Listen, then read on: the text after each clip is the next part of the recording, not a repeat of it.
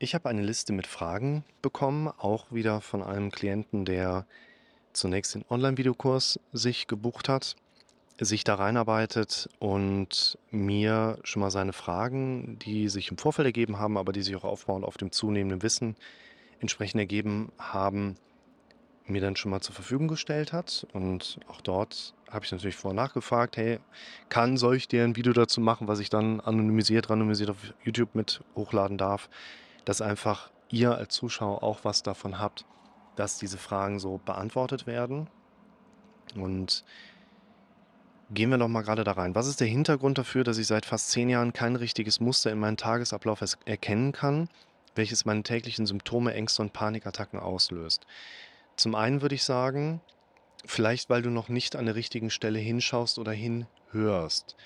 Das ist ja mein zentraler Aspekt, auch der zentrale Aspekt, für den wir diese Videos hier machen, dass ihr lernt, dass die meisten Probleme, die wir haben, eigentlich nur normal gesunde Reaktionsmechanismen unseres Kopfes, unseres Körpers sind auf die Art und Weise, wie wir unser Leben da gerade leben und ihr erst mit etwas Einsicht, Verständnis, therapeutischer Begleitung eben lernt, an den richtigen Stellen zuzuschauen und entsprechend auch zuzuhören.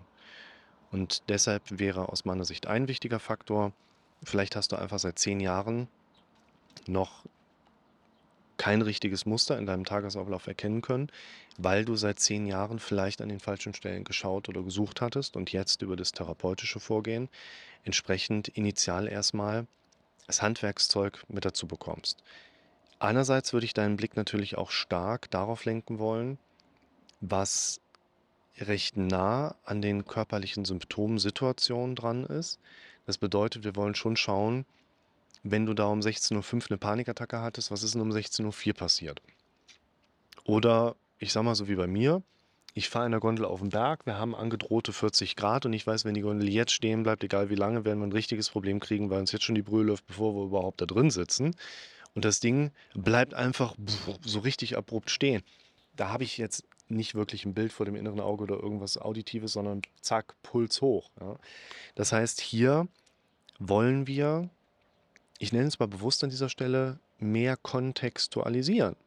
Lernen auch zu kontextualisieren, sodass wir verstehen, was passiert in diesen Situationen, auch im Drumherum, sodass wir besser verstehen, warum ich teilweise eben kein richtiges Muster da drin erkenne.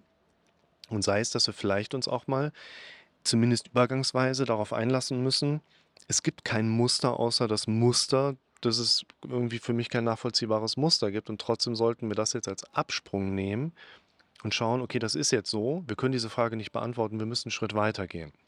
Und arbeiten mit den Modellen, mit denen wir da gerne jetzt gerade weiterarbeiten wollen. Ich habe das in einem anderen Video, was dem hier vorausgeht, auch schon angedeutet. Radiusvergrößerung. Also nicht nur, was ist um 16.04 Uhr passiert, sondern was ist denn vielleicht den ganzen Tag über passiert, was ist am Vortag passiert, was ist vielleicht nicht hier passiert, aber woanders, was trotzdem hier so crossover-mäßig eine auslösende Komponente mit darstellt. Und es macht eben auch Sinn, das werde ich hier direkt auch schon mal direkt parallel für den Klienten mit aufbauen, dass er einfach möglichst schnell ein Feedback kriegt. Das mache ich bei den Online-Videokursen immer. Ihr kauft euch den, meldet euch, hey Lukas, ich habe mal eine Frage, ich sage klar, schieß los.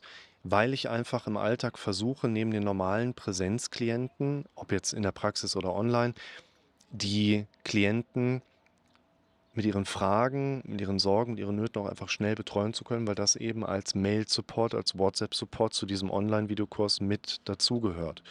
Und aus meiner Sicht eben auch hier nochmal in die Videos mit reinschauen, Panik ohne Auslöser, dass wir da einfach noch eine Wissensbasis weiter aufbauen, die jetzt hier diesem jungen Mann entsprechend auch helfen soll. Wieso unterliegt die Intensität meiner, ach übrigens nochmal so ein bisschen zurückzugehen, ähm, Muster erkennen ist übrigens das eine. Wir rennen da aber häufig auch einem Wunsch hinterher mit einer Erwartung, die nachher sowieso nicht erfüllt wird. Denn in deinen Ängsten, wir suchen da häufig nach Muster hinter meinen Befürchtungen. Die gibt es aber gar nicht. Singular, ja,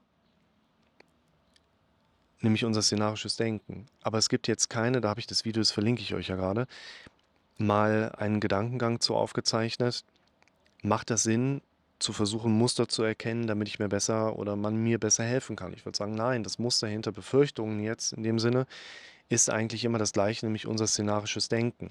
Und, das ist ein Video, das habe ich gerade erst oben am Berg gemacht, kommt erst in zwei Monaten raus, mit einer Fragestellung zum Thema Rückenschmerzen.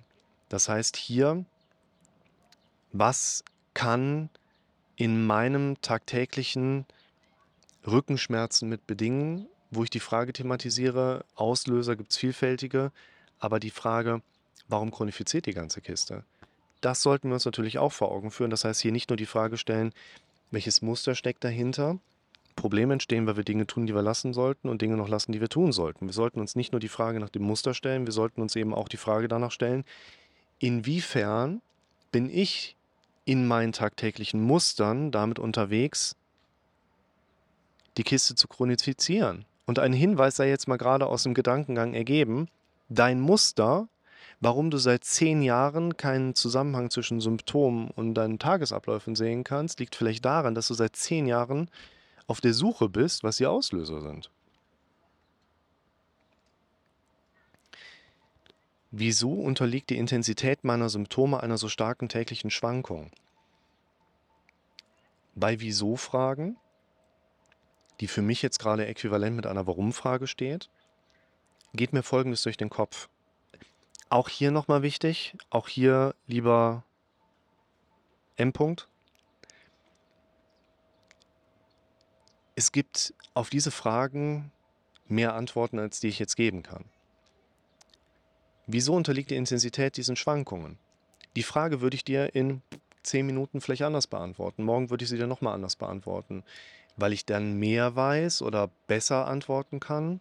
Nein, weil es auf die gleichen Fragen unterschiedliche Antwortperspektiven gibt, die wir alle mal erkunden sollten. Und eine davon möchte ich dir gerade aufzeigen. Warum-Fragen sind Frageformen, die Leute gefühlt gegen die Wand drücken. Warum hast du das gemacht? Wozu hast du das gemacht? Kommt mit einer ganz anderen Temperatur mit einher. Wozu unterliegt die Intensität deiner Symptome einer so starken täglichen Schwankung? Ich finde, also ich weiß ja jetzt auch nicht mehr als ihr, aber mit einer Wozu-Perspektive sind wir gleich in einem anderen Suchmuster drin. Nicht, äh, warum ist das so, sondern wozu macht mein Körper das, dass in unterschiedlichen Tagesbereichen eine unterschiedliche Symptomatik da ist. Der wird einen Grund dazu haben. Wir werden den Grund irgendwann vielleicht herausdefinieren können. Das heißt aber nicht, dass es uns dann automatisch und von alleine aus besser geht. Und das wäre gerade eine Perspektive, die würde ich mit einfließen lassen wollen. Wozu haben wir diese Schwankungen mit drin? Und damit finden wir vielleicht in der Reflexion der eigenen Situation mehr Ansatzpunkte, die uns dieses Bild komplettieren. Meine täglichen Symptome sind niemals gleich und lassen keine Muster erkennen. Lediglich Schwindel, Benommenheit und teilweise Müdigkeit sind tägliche Begleiter. Dies macht rational betrachtet wenig Sinn, aber wieso ist es dann trotzdem so? Weil dein Körper das macht, weil er es macht und dein Körper das auch gut macht. Und dein Körper es auch weiterhin macht, auch wenn wir die Forderung stellen, dass er es nicht macht. Unser Körper und unser Kopf machen das alles von alleine. Wir haben keine Kontrolle über unseren Körper, so gut wie gar keine, so ein bisschen quer gestreifte Skelettmuskulatur. Mehr können wir nicht beeinflussen oder innervieren. Und hier indirekt, ja, du kannst indirekt deinen Herzschlag verändern oder deinen Sympathikus so ein bisschen entreizen, ja, indem wir zum Beispiel meditieren, zur Ruhe kommen und vor allen Dingen um uns unsere Probleme unseres Lebens zu kümmern. Das ist ein ganz entscheidender Punkt, immer bei allen Gesprächen.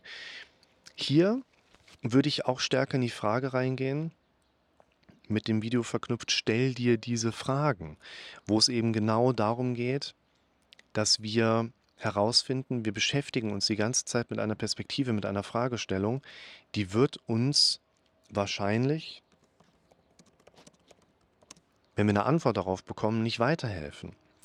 Und deine Symptome solltest du versuchen im Alltag als Automatismus zu sehen, den dein Körper dir gibt, weil du deinen Körper in deinem Leben so benutzt, wie es bisher der Fall ist. Und wir sollten uns eher versuchen, mit Akzeptanzstrategien zu beschäftigen. Deshalb verlinke ich euch dieses Video auch nochmal mit anbei. Bei Akzeptanz, ganz kurz schon mal reingespoilert, geht es nicht darum, dass du die Sache an sich, du sollst nicht deine Symptome akzeptieren, sondern stärker damit arbeiten, dass es dir im Alltag teilweise ziemlich zuwidergeht, dass du diese Symptome hast. Schaut euch das Video an, ist alles Wichtige drin. Trotz des Wissens, dass ich vollkommen gesund bin, kann ich mich leider nicht an einen Tag erinnern, an dem ich sagen kann, dass es mir heute richtig gut ging. Wie ist es möglich, dieses Wissen meinem Unterbewusstsein richtig zu vermitteln, um es zu verändern? Zum einen Wissen versus Denken. Was hilft mir bei der Angst? Das ist ein wichtiges Video, wo wir sagen können, hey, du kennst deine Schuhgröße, deine Schuhgröße spielt im Alltag aber keine emotionale Bedeutung, weil du denkst nicht im Alltag mehrfach über deine Schuhgröße nach. Dinge zu wissen heißt nicht Dinge zu denken. Ein Gefühl ist aber eine Reaktion auf einen Denkprozess und nicht auf ein Wissen, was einfach im Hintergrund auch stehen kann. Wissen ersetzt Denken nicht. Ein erster wichtiger Punkt. Zweiter wichtiger Punkt. Wieso kannst du das nicht sagen? Natürlich kannst du das sagen. Du kannst den beschissensten Tag überhaupt haben in den stärksten Symptomen und kannst du nachher da hinsetzen und sagen, heute war ein richtig guter Tag, auch wenn die Symptome da waren auch ein bisschen so Dankbarkeit. Ne? Ja, heute kann ich echt dankbar sein für alles, auch wenn heute alles daneben gelaufen ist. Natürlich kannst du das sagen. Du bekommst aber von deinem Gehirn keinen unter, ja, Automatismus, keinen Push, das zu formulieren. Das macht dein Kopf nicht von alleine. Du solltest diese Fragestellung hier etwas umformulieren, nämlich nicht, warum kannst du das nicht sagen, sondern wie kommt es, dass dein Kopf dir keinen Push dazu gibt, das so zu formulieren? Ich würde das mal also da drehen sich viele Videos von mir zu, aber vor allen Dingen auch mal unter dem Aspekt sehen, du darfst anfangen, wirklich mit dir zu sprechen.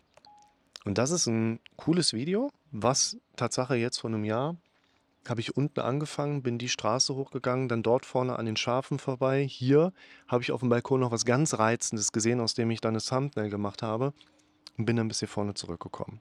Sehr, sehr gutes Video, was den Inhalt angeht. Schaut euch das mal mit an fangt an, wirklich mit euch zu sprechen. Es geht nicht darum, dass du darauf wartest, dass du das sagen kannst. Es geht darum, dass du sagst, damit dein Kopf mehr und mehr in die Richtung geprägt wird, diese Dinge eben auch zu formulieren. Es ist ein Dominanzprinzip. Dominiert dich dein dramatisches Denken oder fängst du an, mehr darin zu arbeiten? Können deine Symptome, meine Symptome, Angst, nee, ausgelöst durch Ängste, Gedanken oder auch gelegentlichen Panikattacken mein Immunsystem so Schwächen verändern, dass ich mich fast täglich leicht krank fühle. Einerseits, ich habe ein Video dazu gemacht, ähm, dauerhaftes Krankheitsgefühl oder so. Ihr habt ja die Links, ne? Könnt ihr direkt. Warum macht ihr das nicht? Dauerhaftes Krankheitsgefühl. Ja, besser. Und das schaut ihr euch an, um so dieses dauerhafte Krankheitsgefühl so ein bisschen einordnen zu können. Die Auswirkungen auf das Immunsystem. Unser Körper hat eingebaute Schutzmechanismen, die uns davor schützen, dass wir zu viel Mist bauen. Dauerhafter Stress nicht gut. Zehn Jahre Stress, macht dir mal keinen Kopf. Der beste Zeitpunkt, einen Baum zu pflanzen, war immer vor 20 Jahren, der zweitbeste ist heute. Was die letzten zehn Jahre passiert ist, wird der Studienlage auch in deiner Situation vermutlich weniger relevant sein. Relevanter ist, dass du das hinter dir lässt, nach vorne blickst, das Leben wird rückwärts verstanden, aber vorwärts gelebt und jetzt anfängst, an der Situation zu arbeiten. Stress ist für unser Immunsystem eigentlich ein ganz guter Faktor. Hormesis-Prinzip. Wir brauchen eine Schädigung, um einen überproportionalen Reparaturprozess anstoßen zu können im Körper. Und deshalb würde ich hier sagen, mach dir da mal keine Gedanken um dein Immunsystem. Das wird, wenn überhaupt, mehr sogar davon profitiert haben. Und das tägliche Krankheitsgefühl wird aus einem anderen Hintergrund herauskommen, verstärkte Introspektionsfähigkeit etc. pp. Dafür das Video verlinkt, dass wir hier einfach die Zeit im Auge behalten können. Aufgeschriebene negative Gedanken, Bedenken, Befürchtungen wiederholen bzw. täglich durchgehen, um diese zu verarbeiten. Macht das Sinn? Sollten wir alle Befürchtungen aufschreiben. Ich würde sagen, schaut euch das Video dazu an. Erstmal ja, auch wenn sie 100 Mal am Tag auftreten. Ihr solltet aber auch aufpassen, dass das sich beschäftigen mit den Befürchtungen ja ein Unterbrecher darstellen soll. Dass ich mal Sachen auch wegschieben kann, anderes größer machen kann. Und wir sollten uns nicht zwanghaft zu sehr mit unseren Befürchtungen beschäftigen, weil wir damit natürlich den Geist wieder mit diesen Inhalten füttern. Das ist auch nicht unbedingt gut an der Kiste. Wir sollten therapeutische Arbeit und Werkzeugnutzung nicht zu unserem neuen Hobby gestalten. Das ist ein wichtiger Punkt. Hier auch sinnvoll, sich einmal anzuschauen, negatives Loswerden um einfach dieses, okay, das, das ist wichtiger. Immer wieder, okay, Befürchtungen aufgeschrieben, zack, ich richte meinen Fokus auf Glück, Zufriedenheit, ein gesundes, glückliches Leben, um dort aktiv Strategien anzugehen. Guckt euch das mal an. Das heißt nicht natives, sondern negatives Loswerden. Dann eine Frage. Bin mir beim Prinzip des Leadings nicht ganz sicher, ob ich es richtig verstehe. Der Begriff Pacing and Leading kommt im Online-Videokurs relativ früh zu Beginn vor und beschreibt, dass wir häufig im Automatismus, also ich, sehe die Fragen gerade auch zum ersten Mal, deshalb kommen diese Gedanken dazu so impulshaft. Ähm, Pacing bedeutet im Prinzip, wir gehen hinterher. Ne? Du gehst rennen, also laufen und siehst dann auf der Apple Watch oder auf deiner Uhr deiner Wahl, siehst du nicht, du läufst gerade so viel kmh, weil man im Sport dann eher sagt, wir messen den Pace. Wie lange brauchst du für einen Kilometer, wie lange brauchst du für eine Meile? Und hier ist das Pacen damit gemeint, dass wir quasi unseren Gedanken als Opfer immer unterliegen und hinterhergehen. Und wenn wir nur Befürchtungen, Bedenken, Gedanken aufschreiben, sind wir quasi immer im Pace hinter meinem Kopf hinterher. Der führt, geht voraus, setzt Gedanken präsent vor. Ich gehe hinterher. Das wäre das Pacen. Und wir können uns zu Tode pacen. Wir werden ja quasi immer nur unserem Gehirn hinterhergehen und damit hat unser Gehirn ja immer gewonnen. Wir sollen anfangen, ins Leading zu kommen. Wir sind diejenigen, die vorausgehen.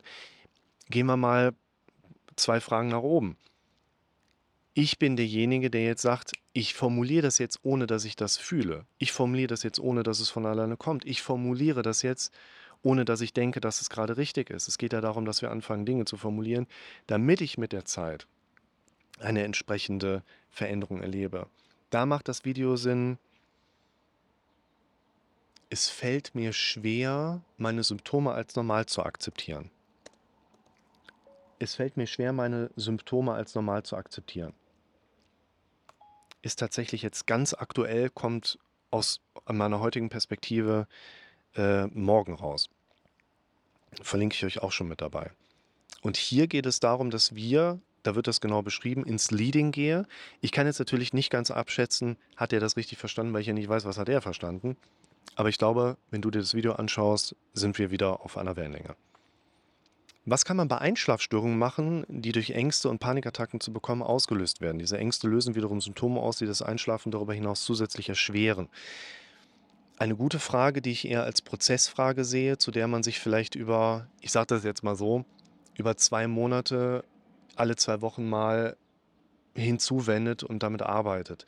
Ich würde jetzt nicht sagen, es gibt ein Patentrezept, mach das und du hast keine Sorgen mehr im Leben, gibt es sowieso nicht, sondern hier geh nochmal zurück, wenn du dich da als Betroffener aussiehst, beziehungsweise du für dich äh, gerade das Video mache, ähm, negatives Loswerden, negative Gedanken und Verhaltensmuster loswerden. Da geht es ja quasi darum, wenn wir versuchen, die Problematik kleiner zu machen, fokussieren wir drauf und machen sie dadurch automatisch wieder groß. Es geht darum, dass wir anderes größer machen. Und dieses anderes größer machen, das wollen wir damit erschaffen, dass wir unseren Fokus auf Dinge richten, die wichtiger sind. Hier würde ich sagen, versuch nicht deine Einschlafprobleme zu lösen, sondern versuch den Prozess des Einschlafens erstmal etwas weniger unangenehm zu gestalten, indem du zum Beispiel, ihr dürft das auf eure Situation übertragen, abends mit einem Hörbuch ins Bett geht. Hört euch nicht meinen Podcast abends an, hört nicht meinen Podcast Tag ein, Tag aus, rauf und runter. Mal okay, aber zu sehr sich immer wieder mit dem auch negativ konnotierten äh, Informationen zu beschäftigen, hört euch irgendwas dazu an, wo jemand Gibt es einen Podcast, wo jemand Spaziergänge macht und einfach nur beschreibt, was er sieht, wie für einen Blinden? Das macht doch Bilder im Kopf ohne Ende. Boah, ist das eine gute Idee. Und dann Hawaii. Ja, jemand geht irgendwie Panoramaweg auf Hawaii spazieren und erklärt einem Blinden, was er sieht. Das macht doch die perfekten Bilder im Kopf. Mach das. Ich google das gleich direkt, ob sowas gibt. Ich habe vorher ein Video zum Thema Ideen gemacht. Ich muss mir diese Idee gleich sofort aufschreiben, weil die ist total geil. Sowas solltest du machen. Und dann bauen wir nachher darauf auf, okay, wenn du eine Entlastung erlebst, nächster Schritt. Strategie beibehalten, nächster Schritt, darauf aufbauen. Wenn die Strategie nicht funktioniert, Trial-and-Error-Prinzip, wir gehen zur nächsten Strategie.